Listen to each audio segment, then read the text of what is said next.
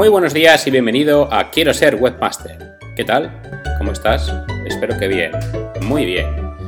Hoy es 22 de julio de 2020 y tal día como hoy en 1918, el macizo occidental de los picos de Europa fue declarado Parque Nacional de la Montaña de Covadonga. Actualmente se llama Parque Nacional de los Picos de Europa. Este es el podcast número 3 y os seguiré comentando mis comienzos como webmaster. Como os comenté en el, podcast anterior, había hecho una web de celdas cortos, el, este grupo de Valladolid que tanto me gusta, y mágicamente se llegó a posicionar en primera posición con la búsqueda de celtas cortos o biografía celtas cortos, discografía celtas cortos. Bueno, ya os comenté que tenía un montón de visitas, unas 300, 400 diarias. Y en el pie de página había puesto que yo era el webmaster. Ponía página web diseñada por webmaster.celtascortos.org. Había puesto la dirección de correo electrónico. Yo creo que sí, sabía hacer algún formulario y sí que había algún formulario, pero la gente contactaba conmigo vía correo electrónico. Sí que me llegó alguna petición de, diseño para hacer la página web y una de ellas fue de un hombre, de un señor que se llama Javier, que a día de hoy además sigue siendo cliente, es el cliente más antiguo, te hablo del año 2002 Hablamos por email, luego hablé con él por teléfono, nos reunimos en un centro comercial, en una cafetería, no, recuerdo muy bien qué centro comercial era, era un centro comercial de Madrid, y él me explicó que, que, vendía sellos, que era coleccionista de sellos y que los vendía y que quería una página web para venderlos por internet. Yo le comenté que si quería tienda virtual, pero no, él me dijo que no, que quería un simplemente era una web donde un catálogo virtual donde pudiera él eh, manejarlos, subir y bajarlos o publicar los nuevos sellos. Yo pensé quizá hacérselo en ASP, tenía algún conocimiento, pero al final se le hice en Dreamweaver, completa, entera. Eh, creo que le cobré 800 euros y quedamos un día para que le enseñara cómo manejar la, cómo, cómo publicar la web. Le enseñé Photoshop rápidamente, le enseñé Dreamweaver, cómo publicarlo, cómo poner el texto y le enseñé cómo subirlo vía FTP con un, con un filecilla, no, filecilla no existía, era WS-FTP. Y ya te digo que a día de hoy sigue siendo cliente y a día de hoy sigue teniendo esa página web. Bueno, él es un señor ya que está jubilado, no prácticamente yo creo que no tiene, no, no, vende. Yo creo que ya ni siquiera la actualiza, debería entrar a mirarlo, pero yo creo que la actualiza, la debe tener ya como algo de recuerdo. Em, en su momento quizá os diga cuál es. Por política de privacidad mejor no os la digo. Bueno, esto me animó. Dije, joder, le he cobrado 800 euros por una web y junto a unos problemillas que tiene el hotel, había pedido un ascenso, no me lo daban, eh, salió una plaza, se la dieron a otra persona, entonces, bueno, decidí que quería dedicarme a, hacer páginas web, que quería ser webmaster. Y además veía a mis compañeros, a mis amigos, no compañeros, mis amigos de aquí de Cantabria, que es, bueno, pues era el boom de la construcción, ya año 2003, 2004 más o menos, eh, y esto, ellos estaban ganando pues, 3.000, 4.000 euros al mes y yo decía, yo con este sueldo que tengo, que no estaba mal, ¿eh? quiero recordar que eran unos 1.100, 1.200 euros al mes, con 15 pagas, 50 días de vacaciones y bueno, eso sí, tenía que trabajar fines de semana, Navidad, Semana Santa, agosto y lo que fuera. Recuerdo estar trabajando en agosto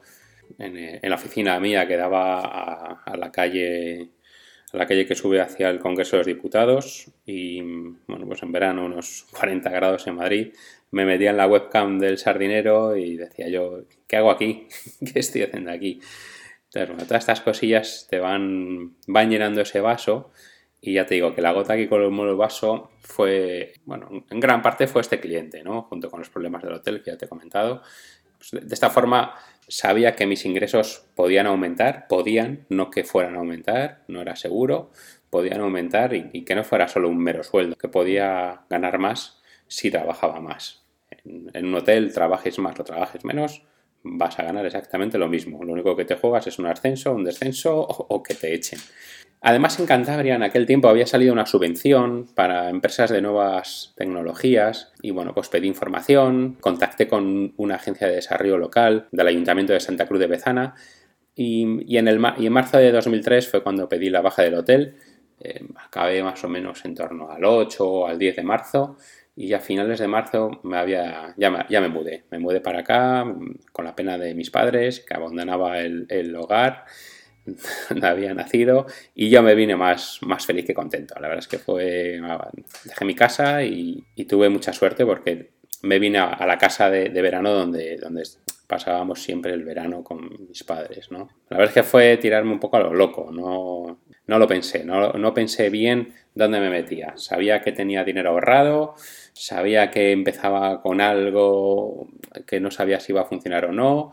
Además, vuelvo a decirte, te hablo del año 2003, pensaba y, hubiera puesto la mano en el fuego que ya en aquel año, hace 17 años, todas las empresas ya tenían su página web. Entonces yo decía, ¿pero dónde me voy a meter si, más webs todavía eh, no se pueden hacer? Si ya prácticamente todo el mundo tiene su página web. No me di cuenta que después eh, llegarían los móviles, Mm, habría que rehacer todas las webs, las pantallas de los ordenadores crecieron exponencialmente, pasamos de unas pantallas de, estas cuadradotas, pasamos a las CFT que eran más planitas, eh, luego pasamos a unas de pasamos a HD, ahora estamos en 4K. El tema del diseño web siguió y seguirá siempre cambiando. Las páginas web deberán ir adaptándose a los nuevos dispositivos. Eh, ya he visto móviles con doble pantalla, todo esto las webs vamos a tener que ir adaptándolas. Pero claro, yo eso no lo sabía. Yo sabía que la gente tenía webs y, que esas webs, bueno, daba por hecho que les iban a durar toda la vida. A día de hoy todavía hay gente y empresas que creen que su web va a durar toda la vida. Yo siempre se lo digo, digo, la, web que te hago es lo último. lo, lo, más moderno que pueda haber ahora mismo es la web que te voy a hacer. Pero ten por seguro que dentro de 4, 5, 6 años tu web se va a quedar obsoleta. Hombre, ¿cómo me dices eso? Pues, como un coche cuando te lo compras. En el concesionario cuando te compras un coche no te lo dicen. Oye, que es que este coche ten por cuenta que dentro de, en el caso de los coches es menor, ¿no? O en el caso de un móvil. Eh, te compras hoy el, iPhone 11 y, el iPhone 12 va a salir dentro de, tres meses. Eso no te lo dicen. Claro, cuando ves el iPhone 12 dices, sí, mi web, mi, web no, mi, móvil se ha quedado ya obsoleto, ¿no? Lo mismo pasa con las webs y lo mismo pasa con todo. Eso que llaman la obsolescencia programada bueno, como te comentaba, en, el año 2003 me vine con esa, con esa subvención, eh, me vine a Suances, a un pueblito muy bonito de Cantabria, y empecé a trabajar en, ese vivero de empresas. Eh, me dieron una plaza, tuve que presentar un proyecto, el, ayuntamiento lo aprobó en un pleno, y, Bezana estaba a media horita de mi casa, además me costaba unos 25 euros al mes tener esa, Realmente no era una oficina, era una sala grande compartida con, otras empresas. Éramos unas 5 o 6 empresas, cada uno tenía su mesita, su silla, teníamos internet todos, teníamos eh, impresora. Bueno, pues oye, ¿qué más se podía pedir? Además, cambié de, ver la, calle del, Hotel Palace de Madrid, lo cambié pues, por ver la montaña, los picos de Europa, un, un parado gigantesco delante, o sea, fue un cambio radical que cuando mis padres vinieron pensaba que me había vuelto loco, ¿no? Pero nada, nada más lejos de la realidad. Tenía 25 años y muchísimas ganas de emprender. Ya te digo que no hice ningún DAFO, ni estudio de mercado, ni miré la competencia. Sabía que iba a conseguir clientes y era algo que, tenía en mente, que debería hacerlo, ¿no? Además, unos meses atrás, eh, cuando venía de Madrid a Cantabria, antes de llegar a Burgos hay una empresa de, madera, maderera, y ahí al ver esa empresa y sentí como mariposas en el estómago al pensar que podía hacer la web de aquella empresa, ¿no? De aquella y de otras muchas. Tener ese sentimiento sí que ayuda muchísimo a, lanzarte a esta aventura de, emprender. Y si pensaba, yo pensaba, digo, bueno, pues si cobro 800 euros por cada web que haga, puedo hacer dos o tres al mes, pues oye, con eso ya, ya puedo ir tirando, ¿no? Más que de sobra. Con que haga una ya casi voy a ganar lo que gano ahora mismo. O sea que poco más, poco más tengo que hacer para, poder vivir. Ya te digo que tuve mucha suerte porque vivía, no tenía gastos de casa, la, casa estaba pagada, la luz me la pagaban mis padres, todo estaba pagado. Tenía dinero ahorrado, tenía un colchón bien, después de cuatro años trabajando y estudiando de sol al sol, sin prácticamente salir, sin, sin grandes gastos, sin comprarme nada, no, solo, solo ahorraba, no, tenía, no tenía gastos. Más esa ayuda, esa subvención que te he comentado del gobierno de Cantabria que me dieron, que fueron dos años y medio de autónomos. eso fue una gozada. Nos metieron el dinero en una cuenta bloqueada, eh, mi hermano y yo lo pedimos, por eso digo nos, Y estuvimos dos años y medio con autónomos pagados. Eso es un, un, pelotazo, ¿no? A día de hoy no hay, no hay ese tipo de subvenciones, al menos que yo sepa. Sí sé que hay una, una ayuda de 50 euros al mes el primer año para nuevos autónomos. Bueno, no está mal, ¿no? Está bastante bien. De ahí a pagar después cuando, cuando, empezamos a pagar, eh, recuerdo que eran unos 185 euros al mes, más o menos.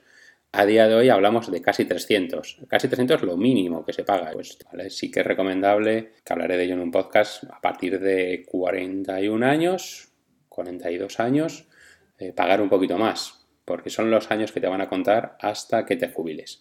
¿Vale? De esto hablaré en, otro podcast porque no, no, recuerdo muy bien los datos, pero vamos, sé que a los 41 años, más o menos 42 años, sí que es bueno que te subas esa cuota para el día de mañana, cuando te jubiles, tener una, una pensión mayor, ¿vale? De esta forma vas a tener una pensión pagando lo que pagamos actualmente, que es, que es lo mínimo, si, estás pagando eso, el día de mañana vas a tener una jubilación de unos 800 euros más o menos, más lo que suba por aquel entonces. Claro, o sea, ¿cómo, ganar hoy 800 euros al mes? ¿Vale? Que, bueno, depende de tu estilo de vida, no sé si te dará o no te dará, pero realmente es poco.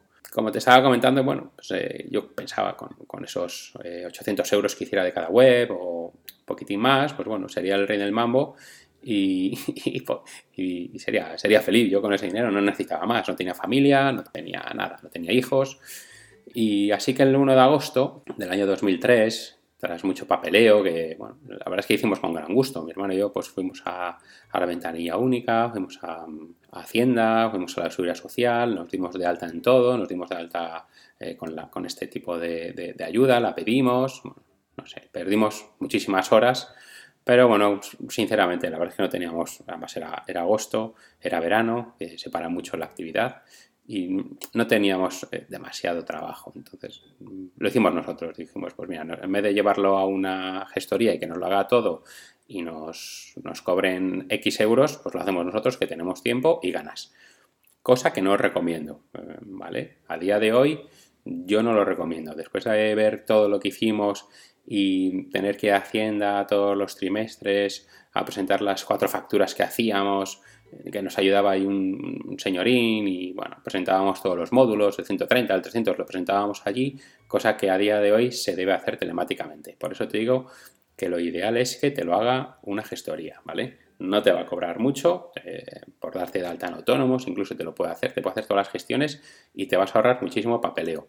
Además, apostaría a que mm, las declaraciones las hice mal, estoy seguro, porque me salía demasiado a pagar. No era normal que tuviera que pagar tanto. Hay que pagar mucho, pero me salía demasiado a pagar. Los últimos trimestres ya no pedía la ayuda de, aquel buen hombre y lo hacíamos nosotros, pero yo creo que nos confundíamos seguro. No quiero mirarlo porque entonces me voy a tirar de los pelos, pero bueno, ya te digo, hazlo, hazlo con una gestoría, ni te lo pienses. Además, ese tiempo que vas a perder con tanto papeleo, Puedes hacerlo, utilizar, eh, hacer escribir en el blog, puedes mejorar tu web, puedes dedicarlo a buscar clientes. Aprovechalo, aprovechalo de verdad, no pierdas el tiempo fueron el, inicio, aquel 1 de agosto, septiembre, octubre, fueron unos meses geniales. Eh, vale, no ganábamos un euro, ganábamos muy poquito, pero, pero fue bonito. Además, el, agente de desarrollo local de, Santa Cruz de Bezana nos ayudó un montón. Fue uno de, los, de nuestros primeros comerciales, ¿no? por así decirlo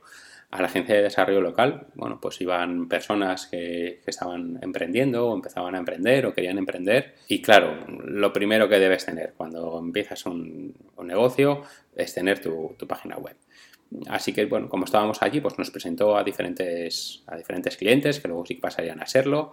Nos consiguió una casa rural, una ONG, una tienda de frutas de, de Bezana, una asociación de vecinos y bueno, alguna más. Eh, hablando con ellos, le pasábamos presupuesto, nos lo aprobaban y bueno, pues fue, fue un comienzo relativamente no fácil, porque ningún comienzo es fácil, pero nos lo facilitó mucho. Este tipo de, de, ayuda nos lo facilitó mucho. Además, conseguimos una cosa que se llamaba, que llamábamos nosotros, que era cuidar el SAC, que el SAC eran 10 ordenadores que había en la agencia de desarrollo local que estaban conectados a Internet y donde la gente del pueblo, donde los ciudadanos podían ir a conectarse a un precio súper asequible, ¿no? Entonces estábamos nosotros cuidándolo, cuidábamos de, de, 4 a 8 de la tarde más o menos y era otro dinerito que nos sacábamos al mes pues bueno, por estar allí, además aprovechábamos y, oye, trabajábamos, ¿no? ¿no? ¿no? era necesario estar ahí mirando a las musarañas, podíamos estar trabajando, pues era doble ingreso. Y además di varios cursos de Photoshop y de Dreamweaver en la agencia de desarrollo local, dos o tres cursos que también nos, dieron unos ingresitos que estuvo, estuvo bastante bien, ¿no? Todo esto junto a un pequeño trabajo comercial que hacíamos, realmente no era no eran ocho horas de trabajo comercial diario, que os explicaré cómo, lo hacíamos en otro podcast, que realmente funcionaba bien, funcionaba bien para, los comienzos, la verdad es que no. Fue reportando un goteo constante de clientes y además es luego esos clientes, pues como, como es lógico, si lo haces bien, te van a recomendar a otros clientes. Bueno, fue un crecimiento de forma natural, no fue un crecimiento forzado ni, ni a lo loco, fuimos poquito a poco, íbamos desarrollando las webs muy poquito a poco, hicimos las webs en, las hacíamos en FrontPage, en Dreamweaver, algo de Flash, hacíamos prácticamente todo lo que nos pedían, pero siempre teniendo claro que escogí, escogimos un nicho, bueno, realmente no es un nicho, si, lo quieres ver de esa forma, un nicho de, de, empresa pequeña. No queríamos grandes empresas ni grandes portales, sobre todo porque se nos escapaba, no lo sabíamos hacer. Si nos pedían un, foro, pues sí, lo hacíamos, pero si nos pedían una tienda virtual para cuatro tiendas, que ya por entonces empezaban a hacer, pues, pues no, no, no, teníamos capacidad para hacerla. Aparte que, que entonces WordPress no existía, WooCommerce no existía, PrestaShop no existía, entonces el desarrollar una tienda virtual tan grande se podía disparar a, varios miles de euros. Era, era inaccesible ¿no? para muchas empresas de aquellos clientes eh, que conseguimos el primer año, más o menos, son, son bastantes los que siguen todavía con nosotros. Los que han dejado de serlo a lo largo de todo hasta de estos 20 años, vale, reconozco que han sido clientes, algunos clientes se han ido a otras empresas, como es lógico, no, no siempre van a estar contigo ni van a ser fieles, ¿no? Lo, tenemos como algo asumido, entonces no, no nos, no, sí es cierto que no nos preocupa demasiado, además no queda bien que lo diga, pero bueno, sí, es verdad que siempre que se nos va un cliente, que al año, pues, no, no, son muchos los que se nos van, ¿vale? Pero se pueden ir uno o dos clientes al año más o menos, de media vuelven otros dos. Entonces, cuando se lo digo a la gente, dice, bueno, bueno, ¿cómo va a ser eso? Sí, es verdad, a mí me llama hoy un cliente porque no quiere renovar su dominio de alojamiento y la mayoría de las veces, eh, a lo largo de la semana, me llaman uno o dos clientes que quieren darse de alta un nuevo dominio oye, no sé si será casualidad, será suerte o, es, que es así. En, el vivero de empresa en el que estuvimos, pues, empezando, que teníamos, ya digo, una mesita, bueno, pusimos dos mesas, una para mí y otra para mi hermano, eh, se podía estar como máximo un año. Eh, ese año era prorrogable y estuvimos allí pues, del 2003 hasta el, hasta el 2007, 2008, más o menos, no lo recuerdo muy bien, fueron cuatro o cinco años, pero sí es cierto que los últimos meses antes de irnos, del año 2007, 2008 más o menos, no íbamos a, no íbamos a esta Bezana, era perder una hora diaria y es, ese año 2007 fue el año de mayor crecimiento. Nunca hemos crecido tanto como en aquella época. Era el boom económico español con, todo aquello que, se, se, produjo durante todos aquellos meses ¿no? de, riqueza y de, trabajo y que la burbuja aquella que vivimos. Y así que pedimos la baja del vivero. Nos dimos de baja con mucha pena. La verdad es que me dio, me dio mucha pena recoger todas las cosas que había allí. Cambiar siempre de oficina o de casa o siempre da pena. Es un sitio donde has estado muchas horas. Y bueno, era, era una nueva etapa, ¿no? Nos fuimos allí para trabajar en casa. Quizá deberíamos haber buscado otro, otro, una alternativa, ¿no? Una alternativa al no estar en casa y trabajar en un sitio más cerca, no perder esa hora de media hora de ida, media hora de vuelta, que en verano se disparaba porque en verano el tráfico era descomunal y en algún momento llegamos a tardar casi una hora en venir desde allí. Entonces no, no, era, no, era, no era viable, era perder todos los días una hora cada uno, que eran dos horas de trabajo y era mucho dinero, al final del año es mucho dinero. Trabajar en casa cansa mucho, físicamente eh, psicológicamente te machaca. Te machaca el, primer mes, no, el segundo mes, no, pero cuando ya llevas uno, dos, tres, cuatro años o cinco años como estuve yo, acabas, acabas baldado. No, no diferencias entre casa, trabajo, eh, vida personal, vida profesional.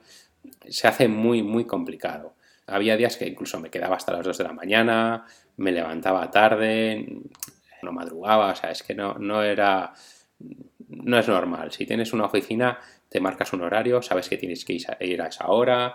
Además, eh, al vivir, sí es cierto que le vamos un poquitín bien, porque bueno, vivíamos los dos solos, eh, no teníamos familia allí, estábamos, no teníamos hijos. Entonces, bueno, desde mi punto de vista eh, se hace menos complicado. A día de hoy viendo mi situación pues con una niña de 5 años, con la que si me quedo en casa trabajando me interrumpe en cualquier momento, le da igual lo que estés haciendo, siempre quiere estar con su papá, que le enseñe, me enseñe sus dibujitos, que le enseñe a, imprimir o le imprima unos dibujos para colorear. Se pierde, se pierde muchísimo esa, esa, esa esencia o esa, esa forma de trabajar y esa tranquilidad que tienes en el trabajo la interrupción es, muy molesta y, bueno, sí, sí es cierto que son momentos fantásticos, ¿no? Cuando estás con tus hijos, aunque estés trabajando, pero, pero bueno, yo sí, sí os recomiendo una oficina o buscaros eh, una alternativa, de las cuales ya os hablaré, porque hay, hay bastantes y no solo es una oficina, alquilarte una oficina y gastarte 300, 400 euros al mes. Puedes buscar cosas mucho más económicas y que te van a dar un resultado, vamos, estupendo. Voy a seguir y me voy del tema. Ya os digo que en casa estuve durante 5 años trabajando, más o menos, y al final, pues bueno, ahorré un poquitín y arreglé un entresuelo que había heredado mi madre aquí en Torrelavega, desde donde grabo el podcast. La obra estaba, el, entresuelo estaba de, obra, ¿no? no tenía suelo, ni tenía baño, ni tenía nada. Entonces, lancé, metí la, invertí el dinero compramos los azulejos, compramos el lavabo, lo pusimos todo y el mayor problema que tuvimos fue el retraso que sufrimos por los permisos del ayuntamiento de la obra. Eh, claro, si, si, no pedíamos permiso, mm, no podíamos hacer la obra. Si no teníamos permiso, no podíamos dar de alta la luz. Si no teníamos permiso, no podíamos dar de alta el agua. Entonces, estábamos trabados. Una cosa retrasó la otra y al final tardamos unos 6-7 meses más o menos en tener toda la obra. Nos lo echaron para atrás en dos ocasiones, en una ocasión porque el baño eh, tiene que, tenía que estar separado el inodoro del lavabo, a lo cual tuvimos que poner una, una persianita para separarlo. Y la otra, no recuerdo muy bien cuál era, pero vamos, al final nos lo aprobaron, pudimos dar de alta la luz, pudimos dar de alta el agua y nada, aquí estamos más que encantados. Estamos felices trabajando. Hasta aquí voy a llegar, no voy a, no voy a continuar más porque me alargo, me alargo, os cuento mi vida, espero que os guste y nada, pues hasta aquí hemos llegado en este podcast número 3 y nos vemos la semana que viene en el podcast número 4. Pasadlo bien.